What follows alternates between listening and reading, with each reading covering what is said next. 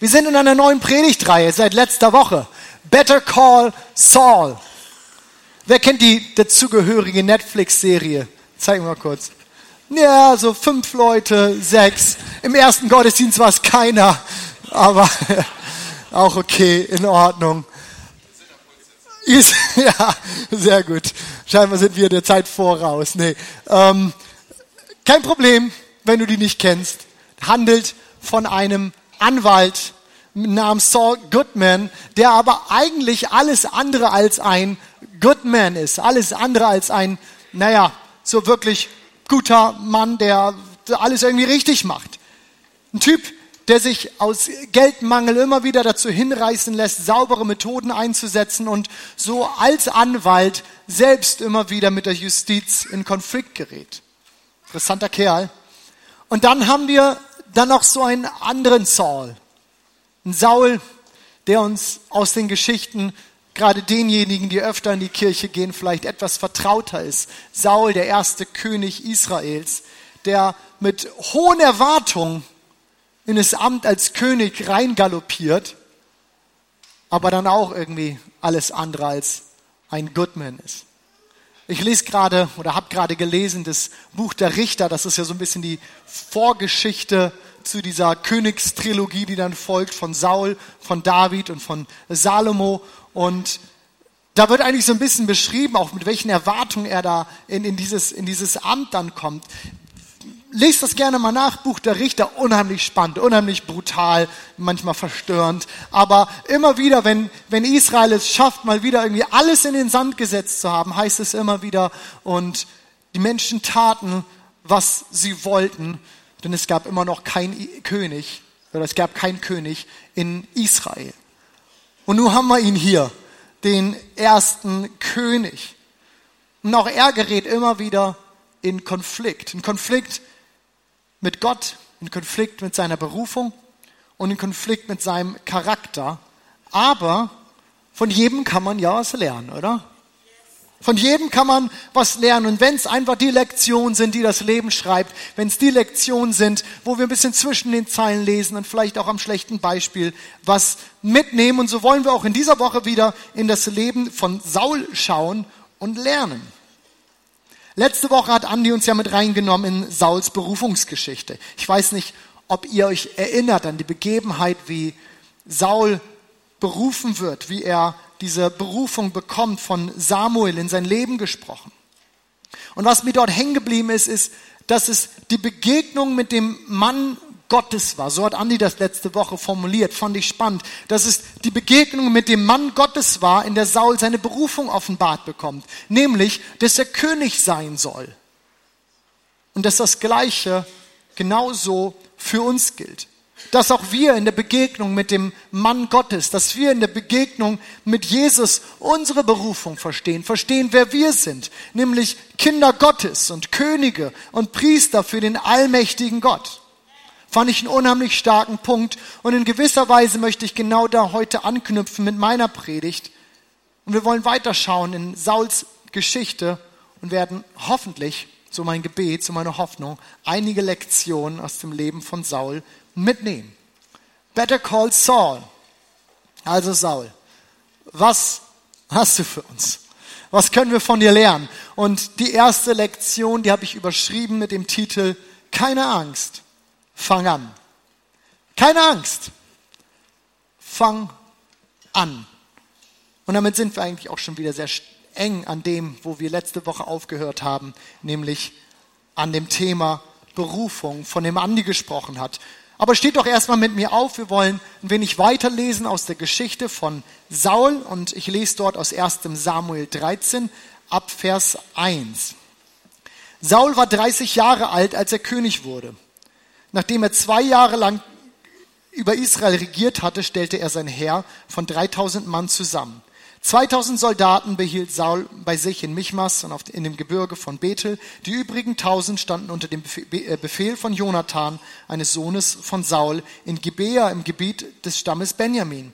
Und dann heißt es, eines Tages überfiel Jonathan die Wachposten der Philister in Geba und tötete sie. Rasch verbreitete sich diese Nachricht bei den Philistern.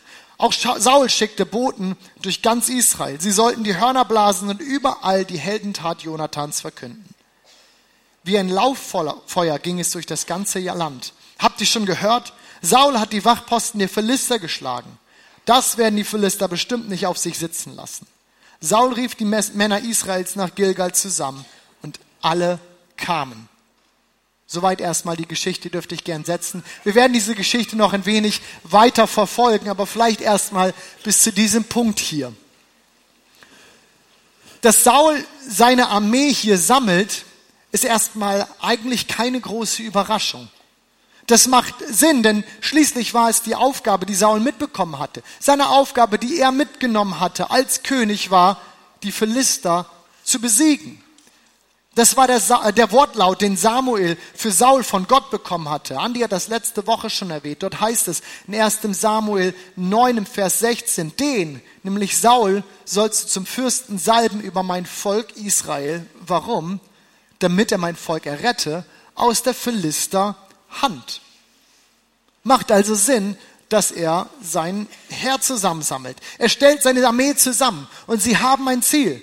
Saul hat einen Auftrag, er hat eine Berufung, er weiß, was zu tun ist. Und so stehen sie jetzt da, Herr gesammelt. Und dann heißt es, eines Tages überfiel Jonathan die Wachposten der Philister in Geber und tötete sie.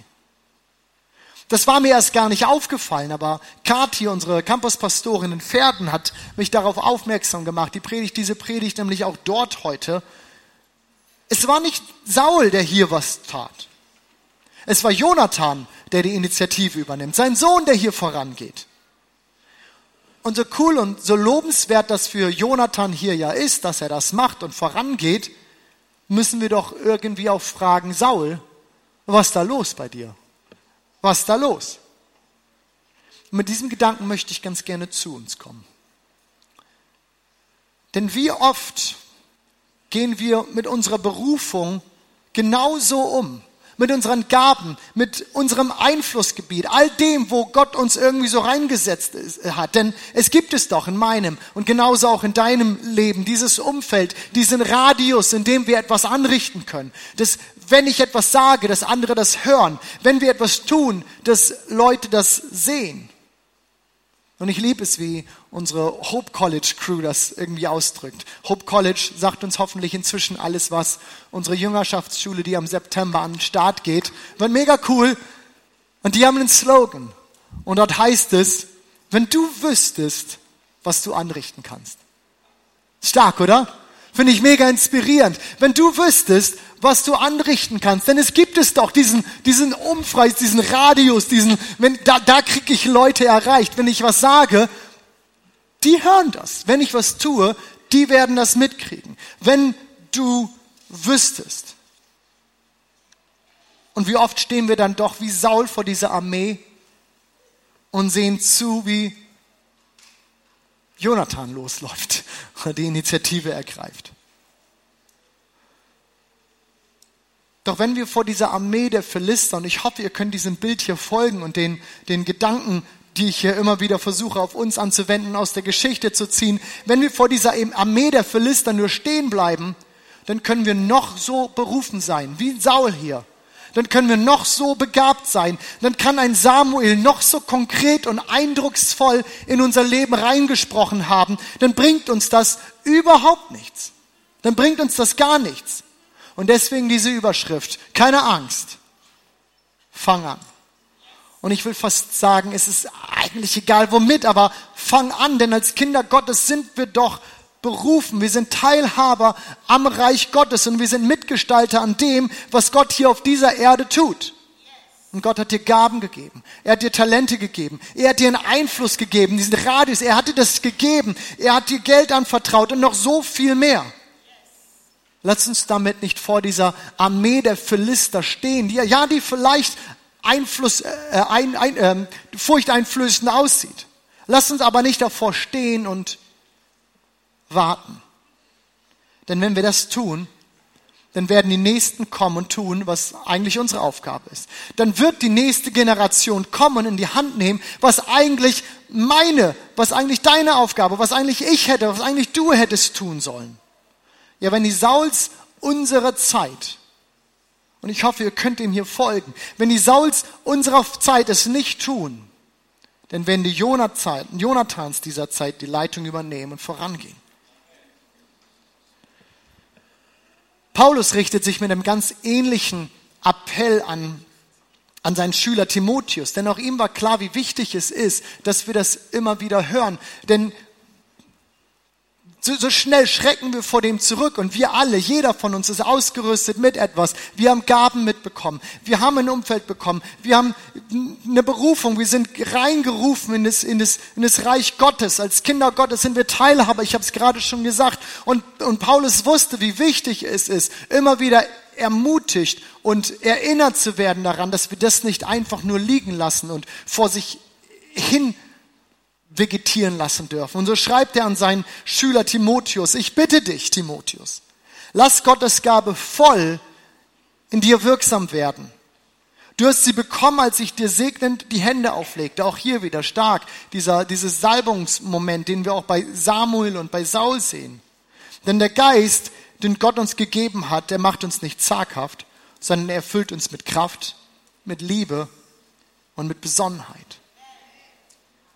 Ich glaube, dass der ein oder andere heute Morgen hier sitzt, der das Zepter ganz neu wieder in die Hand nehmen muss und du dir bewusst machen musst, dass du eine Berufung von Gott hast.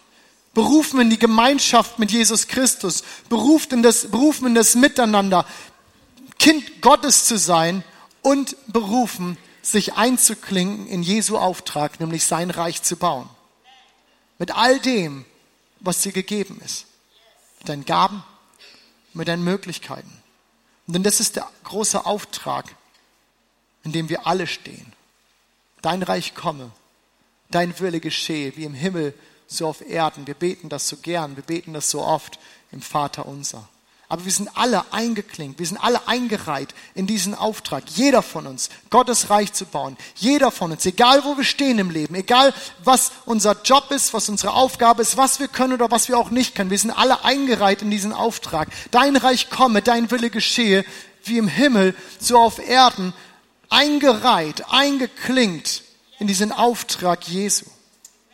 Wenn du wüsstest, was du anrichten kannst. Was für ein inspirierender Satz. Saul, das können wir von dir lernen. Aber schauen wir mal weiter.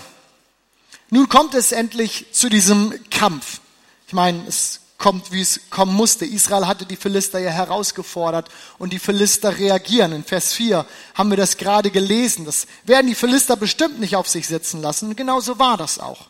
Schauen wir also mal weiter, wie die Geschichte weitergeht. Wir sind immer noch im 13. Kapitel. Ich lese uns jetzt ab Vers 5. Ihr dürft gerne sitzen bleiben. Saul rief die Männer Israels nach Gilgal zusammen und alle kamen.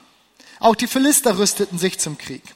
Ihr Herr umfasste 3000 Streitwagen, 6000 Mann Besatzung und eine ungeheure Menge Fußsoldaten, unzählbar wie der Sand am Meer. Als die Israeliten die Übermacht der Philister sahen, der ihr eigenes Herr niemals gewachsen sein konnte, verkrochen sie sich in Höhlen, in Dickichten, in Felsspalten und in Zisternen. Als ich das gelesen habe, ist als erstes so innerlich dieses Bild in mir aufgestiegen, wie so ein Israelit dahinter so einem Busch steht und sich versteckt. Aber dann habe ich gedacht, Mann, geht uns das nicht oft genau so? Da stellen wir uns endlich diesem Kampf im übertragenen Sinne. Da sind wir bereit, loszugehen, in der Kirche mitzuarbeiten und wir füllen vielleicht so eine Kontaktkarte aus und sagen, ja, ich will, ich will mitarbeiten oder wir sind bereit, loszulegen, die Sache anzupacken, mit, über die Gott schon so lange mit uns spricht. Ich glaube auch, dass Gott heute, dass hier Leute sind, mit denen Gott vor langer Zeit vielleicht schon über eine Berufung in den vollzeitigen Dienst oder in die Mission oder sich in Gemeindegründung zu investiert gesprochen hat. Aber sobald wir das dann angehen, sobald wir den Mut fassen und das angehen, loslegen, sobald wir wie Saul hier unserer Berufung nachgehen, sammelt sich auf einmal dieses Herr der Philister. Da sammelt der Feind alles, was er gegen uns ins Feld ziehen kann. Da türmen sich die Widerstände und auf einmal wird der Preis, den das Ganze hier kosten wird, so deutlich. Und was dann? Saul hatte von Samuel eine klare Anweisung bekommen. In Vers 8 lesen wir das. Samuel, hatte Saul befohlen, eine Woche auf ihn zu warten. Schon interessant. Und kommt uns das nicht so bekannt vor? Erst hören wir das Reden Gottes, wir werden aktiv, wollen mitmachen, wir rufen die Mission, das Projekt, das uns so auf dem Herzen liegt und gleich das nächste, was kommt, ist warten. Ich meine, warten. Wie unbeliebt ist das denn? Und so ging Saul damit um. Als Samuel nach einer Woche immer noch nicht in Gilgal erschienen war, verlor Saul die Geduld, denn seine Leute begannen schon davon zu laufen. Also all seine Strategie, all das, was er sich überlegt hat, all das zerbricht so langsam. Kennen wir das nicht? All das, was wir planen, all das, was wir überlegen, auf einmal bricht alles auseinander wir sagen, Gott, wo bist du? Also ließ er die Tiere für das Brand- und das Friedensopfer holen und brachte selbst das Opfer dar. Kaum war er fertig, da kam Samuel. Saul ging ihm entgegen, um ihn zu begrüßen, doch Samuel stellte ihn sofort zur Rede. Was hast du getan? Saul versuchte sich zu rechtfertigen. Die Soldaten begannen schon davon zu laufen, weil du nicht pünktlich zur abgemachten Zeit hier warst. Die Philister haben sich in Michmas zum Kampf aufgestellt und ich musste befürchten, dass sie uns jeden Moment in Gilgal angreifen.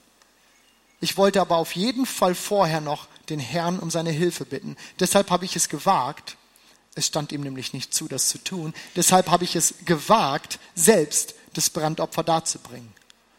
Das war sehr dumm von dir, erwiderte Samuel. Ich weiß nicht, wie es dir geht, aber ich kann mich da unheimlich gut drin wiederfinden.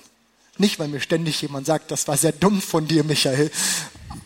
Aber weil ich mich in dieser Ungeduld wiederfinden kann. Wie oft habe ich Projekte angestoßen? Wie oft bin ich losgelaufen, bin Ideen nachgelaufen, habe Dinge beiseite gelegt, ganz einfach, weil mich die Ungeduld gepackt hat.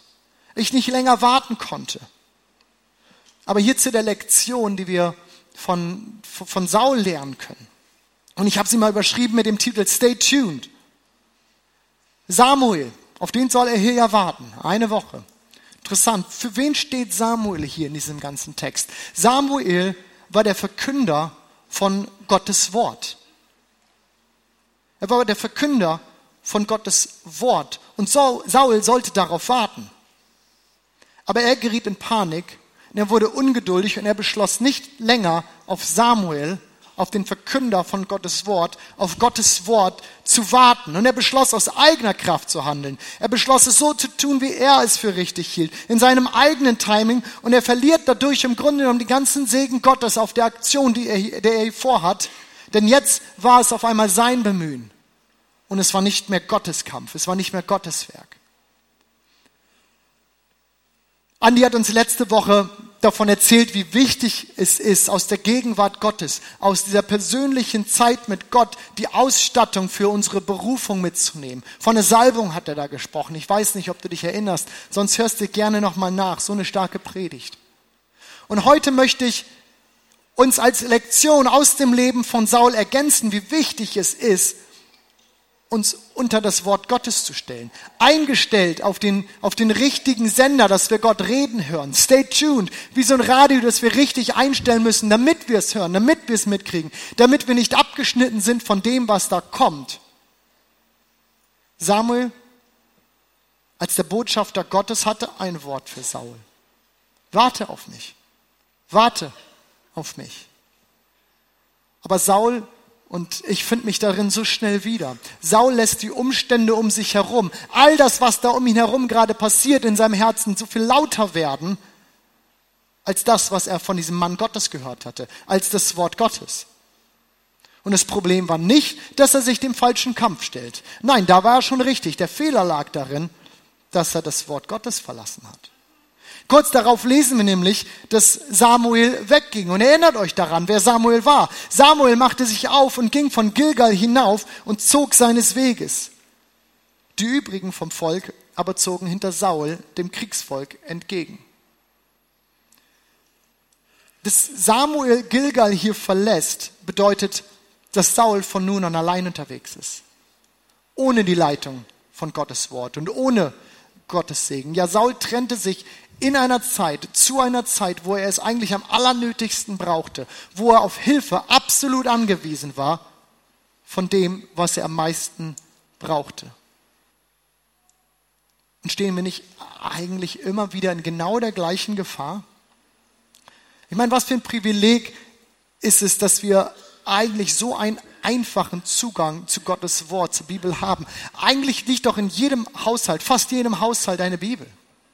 Ich würde fast sagen, in fast jedem Zimmer liegt irgendwo eine Bibel. Und wenn sie nicht da liegt, auf jedes Smartphone lässt sich die Bibel so leicht runterladen. Über die Bibel-App. Ich habe euch extra Flyer auf eure Stühle legen lassen. Wenn du das noch nicht kennst und sagst, das ist mir neu und wow, wie kriege ich eine Bibel auf mein Handy? So einfach. In verschiedenen Sprachen mit den tollsten, einfachsten Bibelleseplänen, wo du das verfolgen kannst und du erinnert wirst. So einfach. Es, das funktioniert so gut.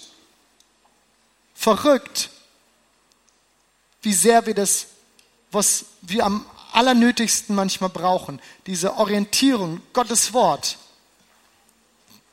wie sehr wir das oft auch einfach links liegen lassen. Gerade wenn wir es am meisten brauchen.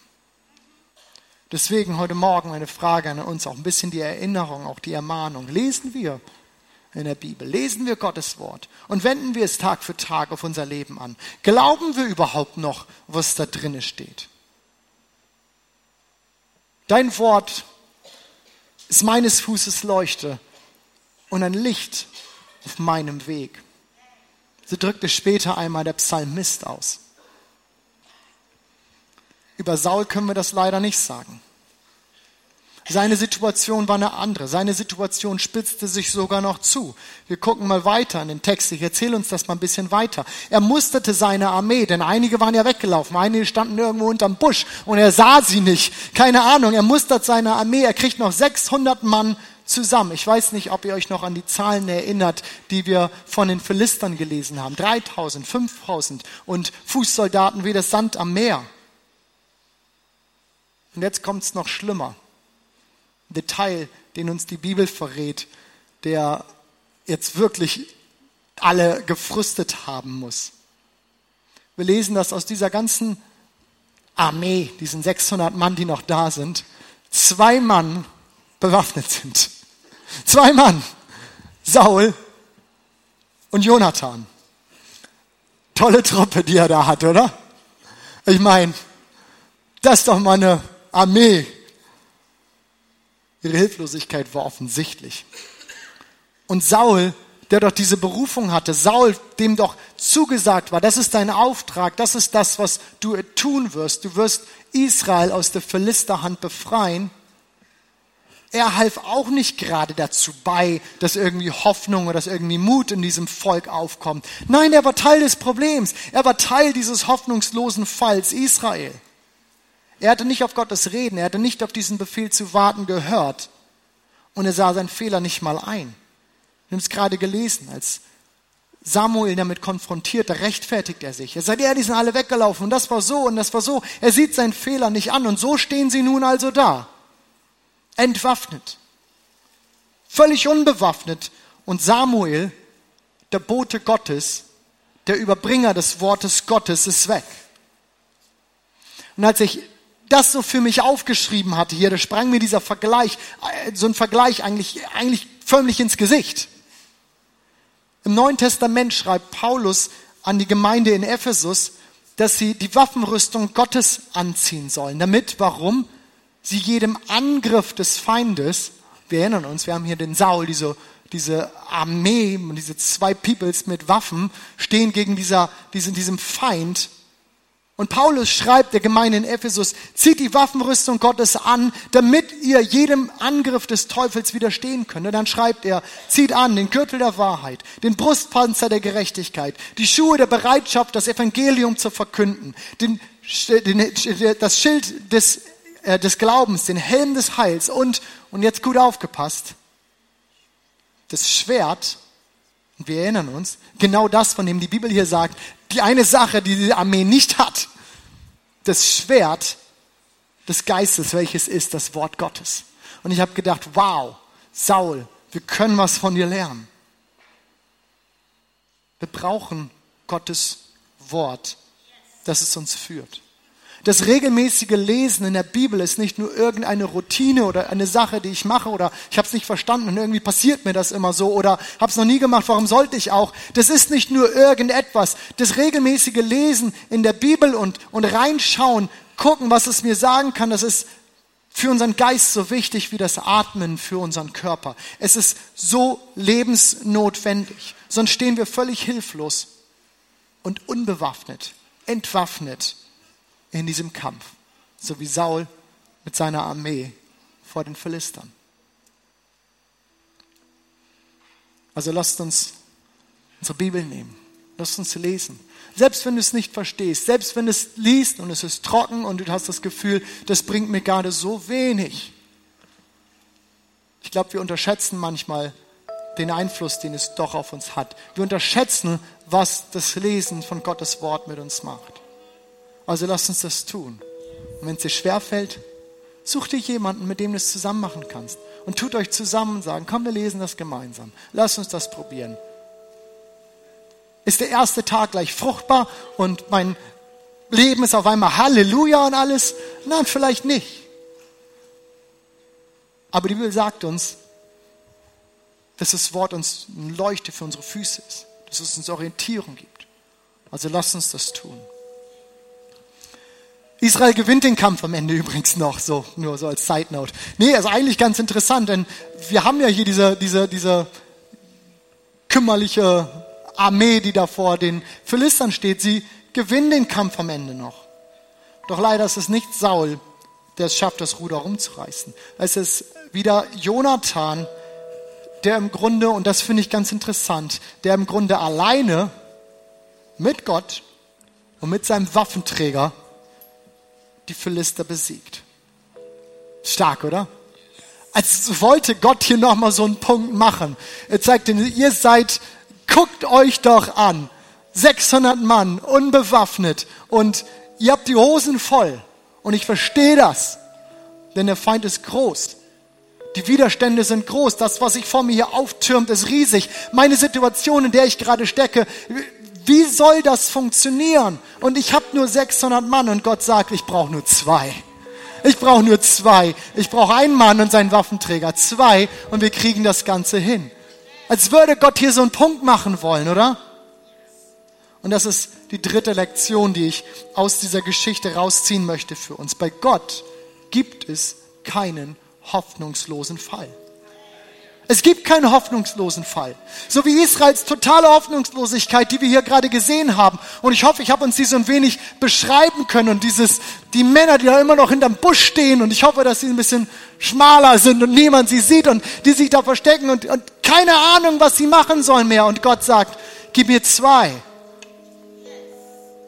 So wie Israels totale Hoffnungslosigkeit immer wieder mit Gottes Erlösung und es war nichts anderes hier, als eine Erlösung beantwortet wird. Glaubt mir, genauso hat Gott auch heute immer noch die Kontrolle über alles. Über alles. Und er hat auf jede Ausgangslage, und da bin ich jetzt ganz doll bei uns, in unserem Leben, auf jede Ausgangslage, auf, auf, egal wo wir gerade herkommen und was in unserem Leben sich um uns herum auftürmt. Er hat auf jede Ausgangslage Hoffnung als Antwort. Hoffnung als Antwort. Es gibt keine hoffnungslose Ausgangslage bei Gott. Better Call Saul, so haben wir diese Reihe genannt. Wir haben gesagt, wir wollen Lektionen mitnehmen, lernen aus dem Leben von Saul. Keine Angst, fang an. Du hast Gaben und Talente, du hast Möglichkeiten von Gott bekommen. Gott dir hat eine Persönlichkeit gegeben, er hat dir ein Umfeld gegeben, in das er dich reingestellt hat. Ein Umfeld, in dem du Vertrauen genießt, ein Umfeld, in dem Menschen dich sehen, in Menschen dich hören. Und wenn du etwas tust und etwas bewegst und etwas veränderst, dann kriegen Menschen das mit.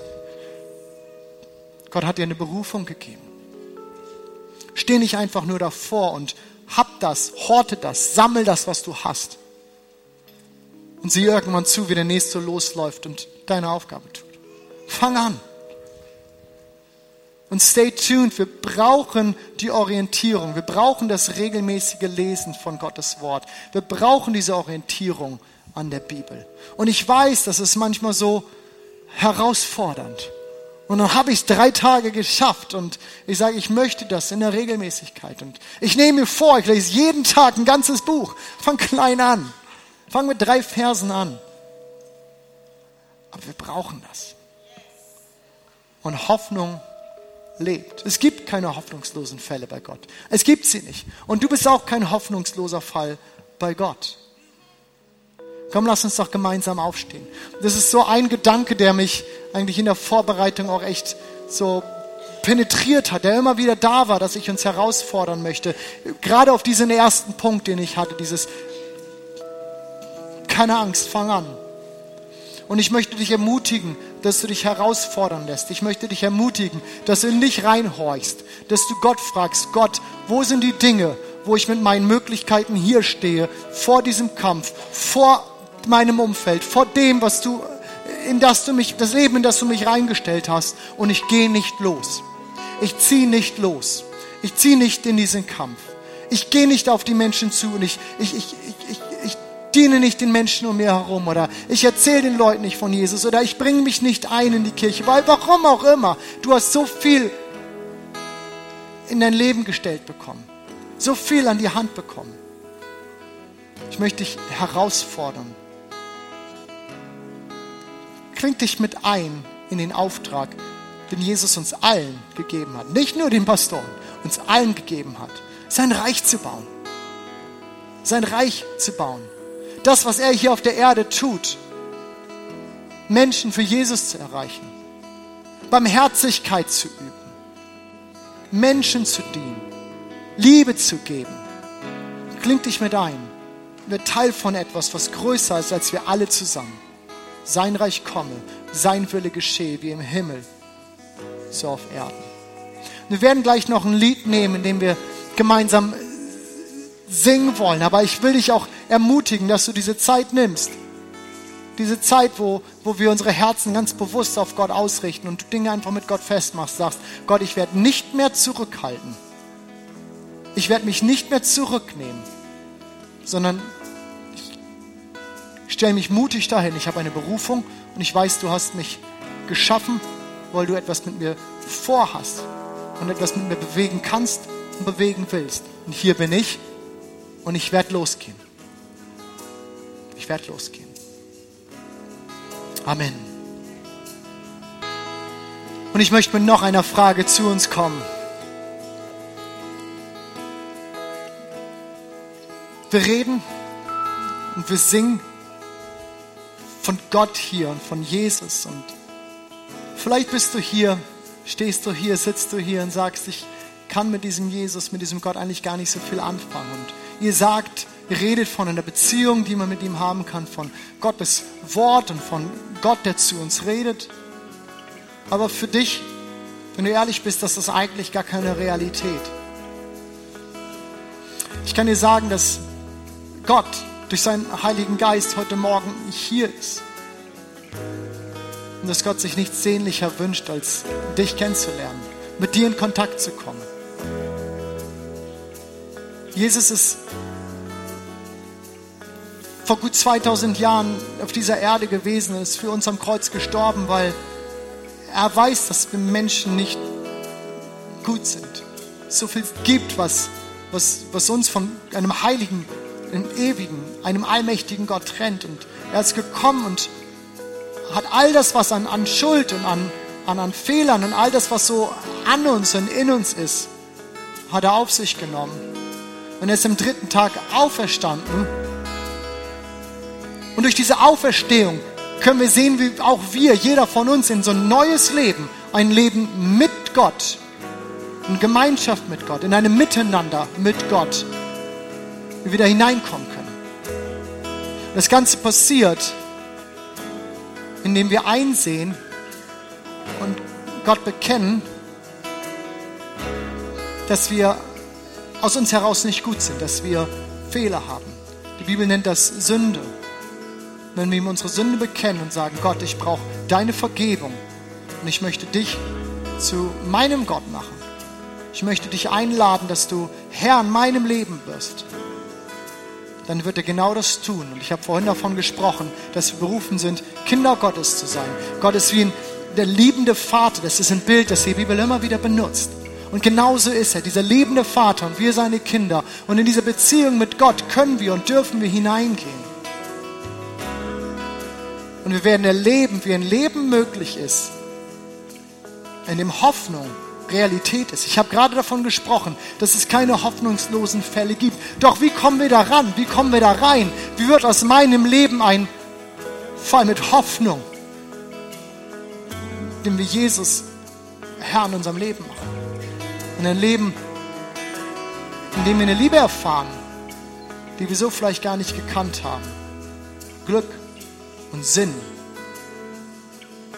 Erfüllung möchte uns Leben in Fülle geben. Wer mit dem Herzen glaubt, der wird angenommen. Wer mit dem Mund bekennt und sagt, Gott, du bist mein Gott, der wird errettet. So möchte ich fragen, ob heute Morgen jemand hier ist, der sagt, das bin ich ich kenne Gott, ich kenne Jesus nicht. Und ich kann nicht sagen, dass der Herr in meinem Leben ist, dass ich eine Beziehung mit Gott habe. Aber du würdest das gerne ändern. Dann zeig mir doch jetzt kurz deine Hand. Das ist eine große Entscheidung, das ist ein mutiger Schritt.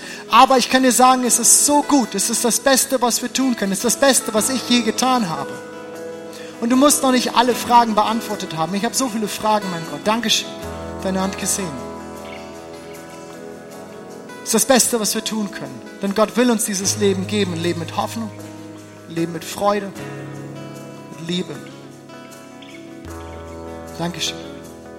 Komm, lass uns gemeinsam beten als ganze Gemeinde. Lass uns das gemeinsam tun und es zum Ausdruck bringen, dass wir sagen, Gott, du bist Gott in meinem Leben. So sprechen wir nach. Jesus, ich danke dir, dass du für meine Schuld am Kreuz gestorben bist.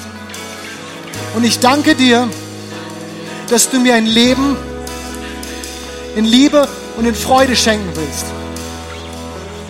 Und ich bitte dich, dass du Herr in meinem Leben wirst. Ich bitte dich, dass du mir meine persönliche Schuld vergibst.